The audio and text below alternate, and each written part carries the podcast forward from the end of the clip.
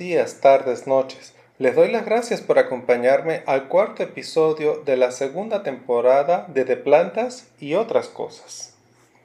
En el episodio anterior platicamos de las gimnospermas y en este estaremos hablando de los procariotas, específicamente de los factores que afectan el crecimiento microbiano.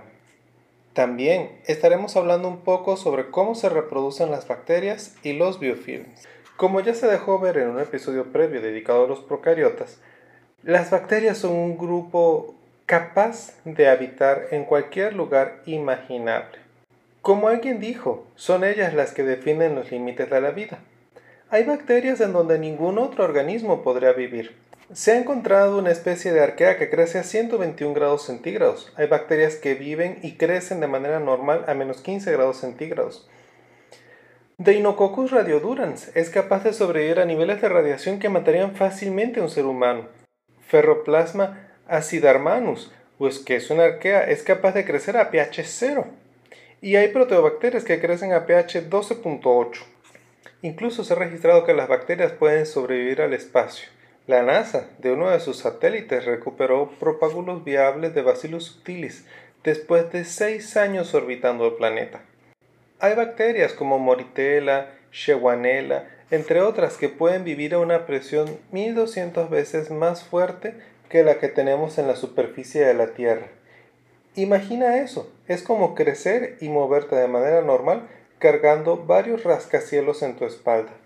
Hay bacterias que pueden vivir en ambientes que alcanzan hasta 47% de salinidad. Son tan salados que si tú te sumergieses en ellos, te deshidratarías rápidamente. Las bacterias pueden ser tan extremas que pueden superar con facilidad cualquier historia de ciencia ficción que conozcas y aunque puedas imaginar. Pero antes de hablar sobre cómo el entorno influye sobre el crecimiento bacteriano, explicaré qué es el crecimiento microbiano. El crecimiento en el mundo microbiano normalmente se refiere al incremento en el número de individuos o crecimiento poblacional. La forma como esto ocurre en las bacterias y los eucariotas es radicalmente diferente. En el caso de los eucariotas microscópicos y no pocos macroscópicos, es frecuente que utilicen mecanismos de reproducción sexual y asexual. La primera estrategia implica el uso de la meiosis para generar gametos y la segunda el uso de mitosis como forma de reproducción clonal. A diferencia de los eucariotas, la mayoría de las bacterias, arqueas y eubacterias son haploides y suelen reproducirse por fisión binaria. De manera general, en este tipo de reproducción la célula se alarga a medida que el nuevo material es sintetizado y se replica su cromosoma.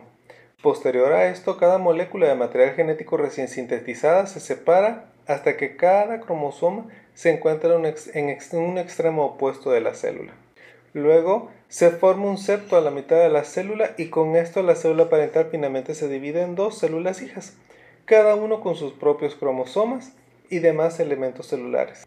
Los eventos descritos en el párrafo previo resumen el ciclo celular de una bacteria, que es el conjunto de eventos que ocurren entre una división y la siguiente. Para que este ciclo se ejecute de manera exitosa es necesario que se replique el ADN bacteriano, algo que ocurre de forma lineal. Hay un punto de origen y otro de término. Para que ocurra la replicación del ADN se forma un replisoma conformado por un conjunto de proteínas que se encargan de ejecutar dicha tarea. Posteriormente los cromosomas recién replicados deben separarse. Dado que en las bacterias no hay un uso mitótico, como en los eucariotas, el mecanismo de separación de los cromosomas recién formados para llevarlos a extremos diferentes de la célula es aún un misterio. Hay modelos que sugieren que el mismo replisoma va empujando los cromosomas extremos opuestos de las células. Otra hipótesis sugiere que las proteínas de mantenimiento estructural de los cromosomas se encargarían de empujar las moléculas de ADN a cada extremo de la célula. También hay evidencia que apunta a que la proteína citoesquelética llamada mureína o murein cluster B o MRB participa en este proceso, ya que se han detectado mutantes de esta proteína que son incapaces de separar correctamente sus cromosomas. La separación de la célula madre en dos hijas es el proceso que sigue. En las bacterias este proceso tradicionalmente recibe el nombre de aceptación, aunque también puedes llamarlo citocinesis como en los eucariotas. La aceptación en la mayoría de los procariotas se divide en varios momentos. El primero es la selección del lugar en donde se formará el septo. Luego es necesaria la formación del anillo Z que se compone de una proteína citoesquelética, la FTSZ, el ensamblado de la maquinaria que sintetizará la nueva pared celular y la constricción de las células que va acompañada de la formación de la pared. La proteína FTSZ polimeriza de tal forma que genera una red, que esta estructura es lo que da eh, origen a este anillo Z. Es lo que ayudará a completar la separación de la célula que se está replicando en dos células hijas.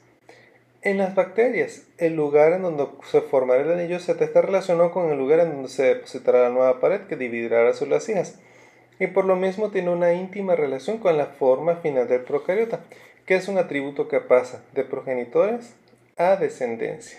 Ahora, si bien esto es lo que ocurriría normalmente cuando se divide una bacteria, para que ella pueda completar este ciclo, pues tiene que vivir en un entorno que le permita crecer y no todas pueden crecer en todos lados. Es como tú, por ejemplo, no podrías vivir en el Polo Norte sin una ropa apropiada. Morirías congelado. Pero un oso polar puede soportar el duro invierno ártico sin mayor problema. En las bacterias ocurre igual, aunque como linaje, te digo, pueden vivir prácticamente en cualquier ambiente imaginable, cada especie tiene preferencias ecológicas muy definidas. Por ejemplo, Bacillus infernus puede vivir a 2.4 kilómetros por debajo de la superficie de la Tierra, sin oxígeno y a temperaturas superiores a 60 grados, mientras que Escherichia coli vive tranquilamente en tu estómago, muy cómoda a 37 grados centígrados. Si la colocas a más de 45, simplemente moriría. El caso de Bacillus infernus es el de un organismo extremófilo. El de coli que es el de uno que prefiere condiciones más moderadas. Entonces, ¿Qué condiciones o qué parámetros ambientales pueden influir sobre el crecimiento bacteriano? El primero es la concentración de solutos, eh, que eso tiene que ver con el potencial hídrico del, del organismo, del medio en el que vive, dirían por ahí la actividad del agua. Todas las células y por ende todos los seres vivos están delimitados por una membrana selectivamente permeable. Esto tiene ventajas porque hay control sobre mucho de lo que entra o sale de la célula. Sin embargo, hay sustancias como el agua que se mueven en función de un gradiente de concentración. Por ello, si hay menor concentración de solutos en el exterior de las células, el agua tenderá a salir. Y si hay mayor concentración de solutos en su interior, el agua buscará un camino hacia el interior de la célula. Esta diferencia de concentración genera lo que suele llamarse potencial osmótico. El potencial osmótico es un componente del potencial hídrico. Es una teoría que es una teoría muy interesante que explica el movimiento del agua, pero no lo vamos a tratar acá en profundidad. Hay un podcast que lo menciona que se llama El agua en las plantas. Allí lo puedes, lo puedes oír. Si una bacteria es colocada en una solución hipotónica, o sea, una que tiene menor concentración de solutos que la célula, el agua tenderá a entrar al interior de la célula. En el caso de que la célula sea colocada en un medio hipertónico, el agua tenderá a salir, que es más o menos lo que veníamos platicando. En aquellos microorganismos en los que hay pared, la membrana se va a separar de la pared en un, llamado, en, en un fenómeno llamado plasmólisis, que es precisamente que el agua va saliendo del citoplasma a tal punto que la célula pierde turgencia y la membrana se separa de la pared. Si esto se mantiene por mucho tiempo o es muy dramático, la salida del agua de la célula puede ser tal que la membrana puede ser dañada e incluso la, la célula puede morir. En las células que viven en medios hipotónicos, usualmente la pared es un mecanismo de protección osmótica, ya que establece un límite a la expansión celular por la entrada del agua. Si el microorganismo carece de pared, es posible que utilice estrategias fisiológicas como disminuir el potencial osmótico de su citoplasma. Este tipo de mecanismos pueden estar muy desarrollados al punto que las bacterias tengan canales mecanosensitivos, que en un medio hipotónico, cuando se incrementa la presión hidrostática de las células, se abren y dejan salir parte de los solutos. En el caso de los microorganismos eucariotas, hay incluso vacuolas contráctiles que se encargan de expulsar el exceso de agua. Pero no entraremos en detalle sobre cómo los eucariotas manejan el agua. A las bacterias que viven de manera natural en medios hipertónicos se les llama osmófilas y entre otros se incluye a los halófilos en, estos, en, este, en este grupo. En general, los organismos osmófilos requieren grandes concentraciones de sales o azúcares para vivir. Hay, por ejemplo, arqueas como Alobacterium que han sido aisladas del Mar Muerto o del Gran Lago de Sal de Utah. Para vivir en este tipo de ambientes, las bacterias tienen varias estrategias fisiológicas, que de una u otra forma implican adquirir o sintetizar sustancias osmóticamente activas, en suficiente cantidad como para que la célula sea capaz de retener el agua en su interior. Estas bacterias son increíbles al poder vivir en lugares en donde a otros organismos les resultaría imposible. El problema de ello es que es una vía evolutiva de no retorno para poder existir, inevitablemente quedaron confinados a estos lugares extremos. Aunque, como muchas cosas en la biología, lo habitual es que la gran mayoría de los organismos prefiera vivir en medios isotónicos. También hay bacterias como Staphylococcus aureus que pueden vivir en una amplia variedad de condiciones y por eso se le llama osmotolerante. Algo que debes considerar es que si el organismo vive en un medio extremo, lo más seguro es que no sea patógeno. Por ello, si deseas conservar alimentos, el secarlos o convertirlos en medios hipertónicos por la adición de sal o azúcar ha sido desde hace muchos siglos una alternativa efectiva. Ahí tienes, por ejemplo, la carne seca, el pescado salado, como el bacalao, la mermelada, las frutas caramelizadas. Son ejemplos de alimentos conservados utilizando altos potenciales osmóticos. El pH. El pH es una medida de la cantidad de iones hidrógeno o protones según la solución. El pH es relevante para las células porque cuando no es óptimo se alteran las interacciones eléctricas entre los componentes de la célula y ello puede llevar a que se modifique la estructura de la membrana o las proteínas, sean de transporte estructural o enzimas. Y esto tiene varias consecuencias potenciales, como puede ser el que se modifique la estructura terciaria de las proteínas y que por ello no sean funcionales. Es por esto que las especies de bacterias suelen tener rangos de pH en los que su crecimiento es óptimo. Si están entre 0 y 5.5 se les llama acidófilas. Si es entre 5.5 y 8, neutrófilas. Las que crecen entre 8 y 11.5 se les llama alcohófilas. Ejemplo de bacterias acidófilas son Sulfolobus acidocaldarius, Ferroplasma acidarmanus, Thiobacillus thiooxidans, entre otras. Bacterias neutrófilas hay muchas como Escherichia coli, Lactobacillus acidophilus, Pseudomonas aeruginosa. Entre las bacterias alcalófilas están todas aquellas que viven en ambientes marinos, ya que el agua de mar tiene pH alrededor de 8.3. Algunos ejemplos con nombre y apellido son Microcystis aeruginosa y Bacillus alcalóphilus.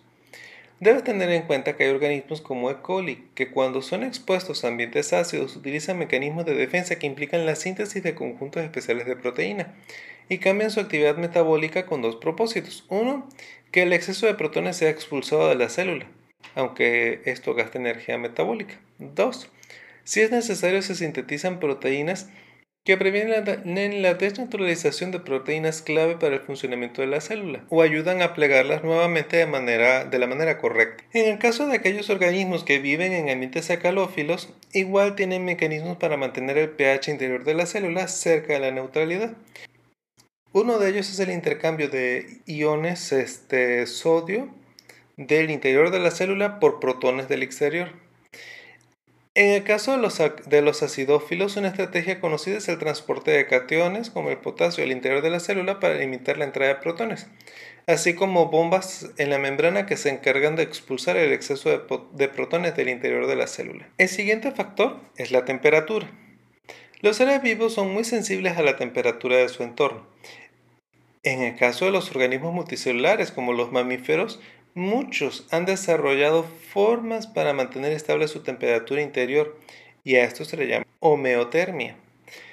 Pero la gran mayoría de los organismos no cuenta con mecanismos de este tipo y en particular las bacterias son muy sensibles a los cambios de temperatura.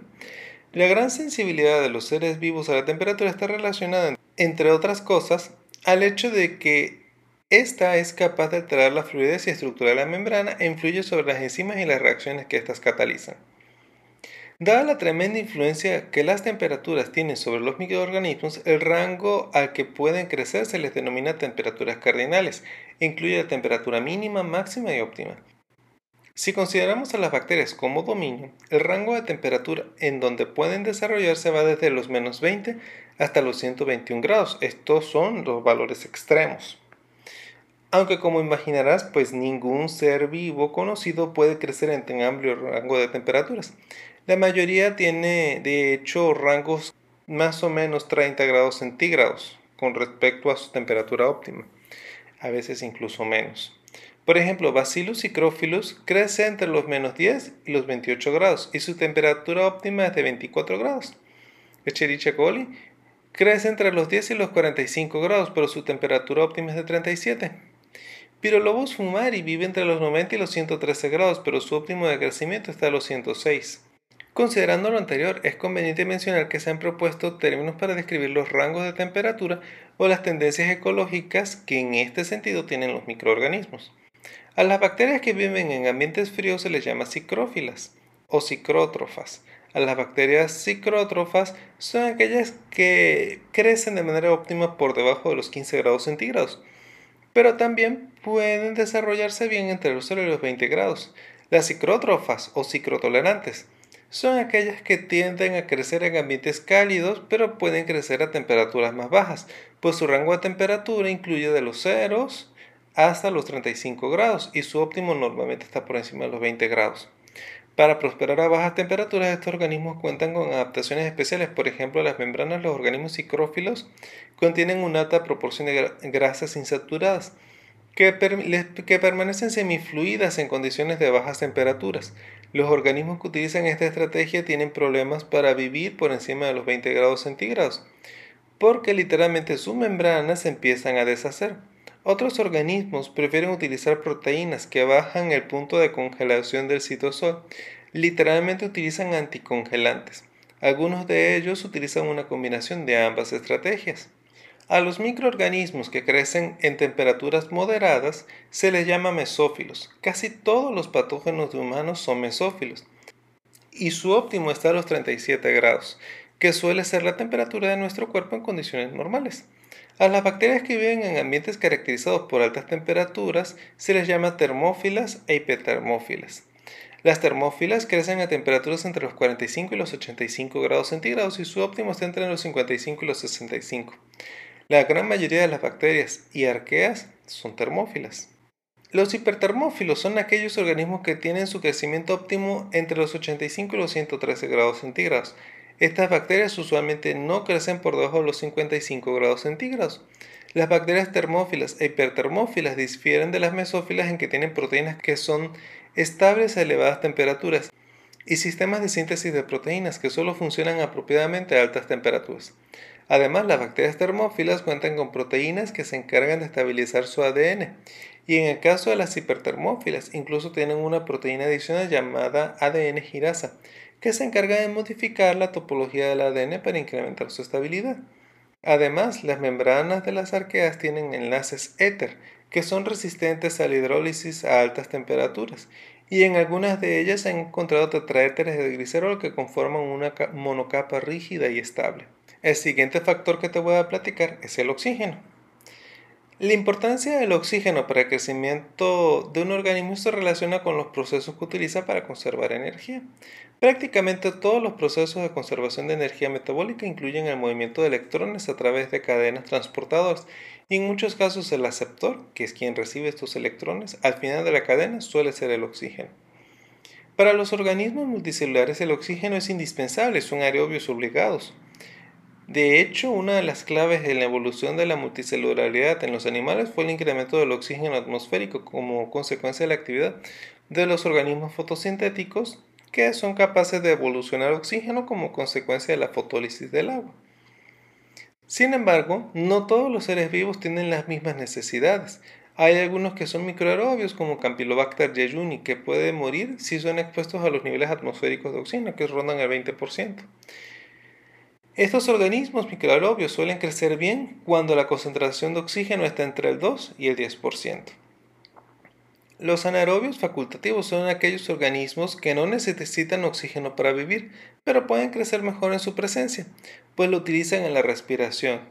Los anaerobios aerotolerantes, como Enterococcus fecalis, son aquellos para los cuales la presencia de oxígeno es indistinta, por lo que no lo utilizan. Los anaerobios estrictos u obligados como Clostridium y Metanococcus, entre otros, son aquellos para los cuales el oxígeno es tóxico. Como una nota curiosa, también hay bacterias capnófilas, que son aquellas que requieren bajas concentraciones de oxígeno pero altas concentraciones de dióxido de carbono en el medio. Ejemplos de organismos de este tipo, con este tipo de requerimientos, son miembros de Neisseria y Streptococcus. El siguiente factor es la presión. Los organismos que estamos durante toda nuestra vida en la Tierra o los que se encuentran en la superficie del agua están sometidos a una presión de una atmósfera y por lo mismo nunca son afectados de manera significativa por la presión. Sin embargo, hay organismos como bacterias que viven en las profundidades de los océanos a mil metros de profundidad o más, en donde la presión puede alcanzar las 600 de 600 a 1000 atmósferas y la temperatura puede ser de 2 a 3 grados centígrados. Muchas de las bacterias que viven en las profundidades de los océanos son barotolerantes. Esto quiere decir que el incremento de la presión los afecta pero no tanto como aquellos que no toleran cambios de presión. Algunas bacterias son verdaderamente barófilas o piezófilas también se les dice. Estos organismos alcanzan su mayor tasa de crecimiento a presiones superiores a una atmósfera. Por ejemplo, bacterias recuperadas a unos 10.500 metros de profundidad en la fosa mariana cerca de las Filipinas solo pueden cultivarse exitosamente a 2 grados centígrados y con una presión entre 400 y 500 atmósferas. Algo interesante de los piezófilos es que los lípidos de la membrana cambian como respuesta a un incremento de la presión. De hecho, en estos organismos, la proporción de grasas insaturadas en la membrana se incrementa a medida que aumenta la presión. Por cierto, los organismos piezófilos como Shewanella y Clowelia, entre otros, están involucrados en los ciclos de nutrientes de las profundidades de los océanos, por lo que son de vital importancia para el correcto funcionamiento de las redes tróficas. El siguiente factor es la radiación. El planeta es bombardeado cada segundo con radiación electromagnética de diferentes tipos. La gran mayoría de esa radiación proviene del Sol. Esta radiación puede ser utilizada como una fuente de energía. Piensa por ejemplo en la luz que está compuesta de fotones. Estos fotones tienen una carga de energía conforme a su longitud de onda. No es lo mismo un fotón de luz azul que uno de luz roja o roja lejana y por lo mismo estos fotones son utilizados por los organismos fotosintéticos como una fuente de energía primaria para el proceso de fotosíntesis. Pero parte de la energía que emite el sol puede resultar dañina si no se cuenta con las herramientas para protegerse o aprovechar este recurso. Por ejemplo, la radiación ionizante, que es, de longitud de onda muy corta y de una altísima energía, puede causar que los átomos pierdan electrones y se conviertan en formas iónicas. Dos formas de radiación ionizante conocidas son los rayos X y los rayos gamma. Niveles de exposición bajos a radiación pueden causar la aparición de mutaciones que tarde o temprano pueden desencadenar el desarrollo de enfermedades como el cáncer. La exposición a niveles elevados de radiación puede matar de manera directa. La radiación ionizante puede causar varios problemas en la célula, provocar que se rompan puentes de hidrógeno, que se oxiden enlaces dobles, se destruyan estructuras en anillo u ocurra la polimerización en moléculas. Aún así, las bacterias suelen ser más resistentes que los eucariotas multicelulares, aunque si se administra suficiente radiación, definitivamente pueden ser eliminadas. Claro, como todo hay una excepción a la regla. de Deinococcus radiodurans puede resistir dosis de radiación que acabarían con muchos otros seres vivos en un abrir y cerrar de ojos. La radiación UV es un caso interesante. Esta radiación es de longitud de onda corta y de alta energía. La más mortal es la de 260 nanómetros, que es la que se absorbe y daña con más facilidad en el ADN. Aunque el daño causado por la radiación UV es cotidianamente reparado por un sistema de enzimas dedicado a encontrar y corregir este tipo de errores, algunas veces si la exposición es constante, muy intensa, o se daña el sistema de reparación, estos errores no son corregidos y ahí es cuando vienen los problemas. Para evitar el daño por radiación UV, muchos organismos han adquirido pantallas solares como los carotenoides, que son muy efectivos en absorber esta energía y disiparla en otras formas que no sean dañinas para el organismo. Como se desprende de todo lo que te he dicho hasta ahora, el crecimiento de los microorganismos depende de su capacidad para resistir las condiciones ambientales que caracterizan su hábitat. Pero no solo esto, también su crecimiento depende de la, disponibilidad de los recursos, por ejemplo de nutrientes. Un sistema microbiano, por lo mismo, es altamente complejo y por ello se encuentra en constante cambio. Puede ser que en ese sistema exista un recurso limitante o que alguna de las especies bacterianas que conviven en la comunidad inicie la secreción de compuestos alelopáticos que inhiban el desarrollo de otras especies. Un ejemplo de esto es la streptomicina. En el mundo natural, nosotros lo usamos como antibiótico, pero las bacterias que la secretan lo hacen para eliminar a la competencia. Es por ello que estas comunidades son altamente complejas, competitivas y en muchos sentidos están gobernadas por las mismas reglas de ensamble comunitario que explican cómo se conforman las comunidades macroscópicas de plantas y animales que nosotros podemos observar en nuestro entorno. Los microorganismos viven bajo distintas presiones selectivas. Una de las más recurrentes es la competencia, por un recurso limitante, que es esencial pero que se encuentra disponible en baja proporción. Esto es particularmente notorio en medios oligotróficos, que son aquellos en los cuales los nutrientes pues casi no hay. Cuando la escasez de algún nutriente esencial es excesiva, las bacterias pueden tomar varias alternativas. Una de ellas es esporular para que los propágulos puedan soportar la escasez y germinar cuando el entorno sea más amigable. Muchas bacterias se enfrentan a la limitación de recursos esenciales de manera directa a través de mecanismos fisiológicos. Es común en las bacterias que están en situaciones de hambruna que la acción de la proteína RPOS sea esencial. Esta proteína es un componente de la, holoenzima ARN polimerasa, que se encarga de la unión de la polimerasa al ADN y de iniciar el proceso de la transcripción. En específico, se ha detectado que la enzima RPOS dirige las otras subunidades de la polimerasa a los lugares del cromosoma en donde se encuentran los genes que codifican para las proteínas necesarias para sobrevivir a la hambruna. Las proteínas sintetizadas bajo la presión de la hambruna tienen varias funciones. Algunas refuerzan la pared de peptidoglucano al incrementar el número de enlaces. Otras, como las DPS, se encargan de proteger el ADN. Se sintetizan chaperonas que se encargan de prevenir la desnaturalización de las enzimas o si es necesario de corregir el daño que ya haya ocurrido. Las bacterias que activan la ruta de resistencia al hambre son mucho más fuertes que las normales tanto a la carencia de nutrientes esenciales como a la temperatura, agentes químicos, daño oxidativo u osmótico e incluso agentes químicos como el cloro. Así como es posible encontrar microbios que viven como entidades independientes, también es frecuente que estos, estos microbios formen comunidades y que incluso estas comunidades estén integradas en, en lo que podemos llamar biofilms. En ambientes acuáticos estas comunidades se pueden adherir a superficies o pueden ser flotantes. En todo caso, estos microbios conforman una comunidad que permanece unida al estar encapsulada en una matriz mucilaginosa. Estos biofilms son muy comunes en la naturaleza, desde rocas, cascos de barcos hasta nuestros dientes. Los biofilms como comunidades se inician con una o pocas células de bacterias tratando de adherirse a una superficie. Cuando finalmente lo logran, inicia la secreción de una matriz polimérica cuya composición varía dependiendo de las bacterias involucradas. Esta matriz polimérica es compleja e incluye polisacáridos, proteínas, glicoproteínas, glicolípidos y ADN. Esta matriz polimérica es la clave para el desarrollo exitoso de la comunidad porque permite que los microorganismos se adhieran de manera estable a la superficie. Es interesante que a medida que el biofilm madura y se hace más ancho, más espeso, las bacterias secretan polímeros adicionales. Además, la matriz polimérica se encarga, entre otras cosas, de proteger a las bacterias de radiación UV e incluso de antibióticos.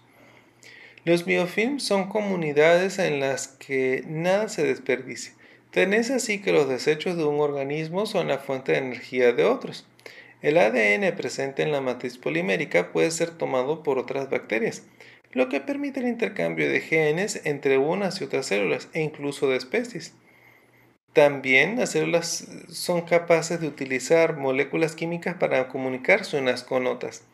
Así es, hace unos 40 años se descubrió que las células bacterianas pueden utilizar señales moleculares para comunicarse entre ellas de una manera denso-dependiente.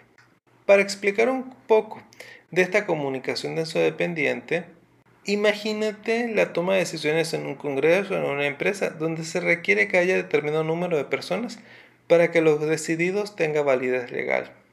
En el caso de una bacteria bioluminiscente, Vibrio fischeri, que vive en el órgano luminiscente de algunos peces y calamares, la producción de luz se controla con una sustancia llamada autoinductor.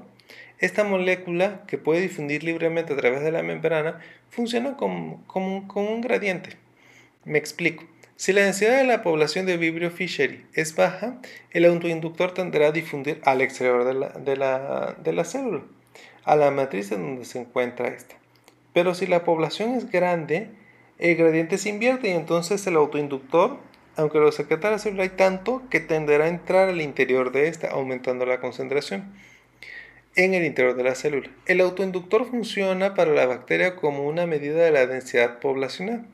Y esto es relevante porque una sola bacteria sería incapaz de producir lo suficiente como para siquiera ser visible. Y el costo de energía metabólica sería altísimo. Por lo tanto, a bajas concentraciones intercelulares del autoinductor, la bioluminescencia es simplemente inhibida. Pero cuando las concentraciones del autoinductor en el interior de las células son altas, ocurre lo contrario, y es cuando vemos el brillo de estas bacterias. El autoinductor es solo un ejemplo de una molécula de señalización, hay muchas más. Hay moléculas que sirven incluso para la comunicación entre especies diferentes y también se da entre dominios distintos, como el caso de Rhizobium y una leguminosa, en donde se establece una plática química entre huésped y hospedero que lleva a la formación de los nódulos en los que ocurre la fijación del nitrógeno. Por hoy vamos a llegar hasta acá. En la próxima emisión hablaremos sobre cómo hacer crecer a las bacterias en medios de cultivo y sobre las diferentes alternativas que existen para controlar poblaciones bacterianas. Si tienes dudas, comentarios sobre lo platicado en este episodio o episodios previos o cualquier otra cosa relacionada con plantas, puedes enviarme un mensaje a mi cuenta de Twitter, arroba leopardiverde. Soy Carlos Leopardi y esto fue De Plantas y otras cosas. Muchas gracias por acompañarme y hasta la próxima emisión.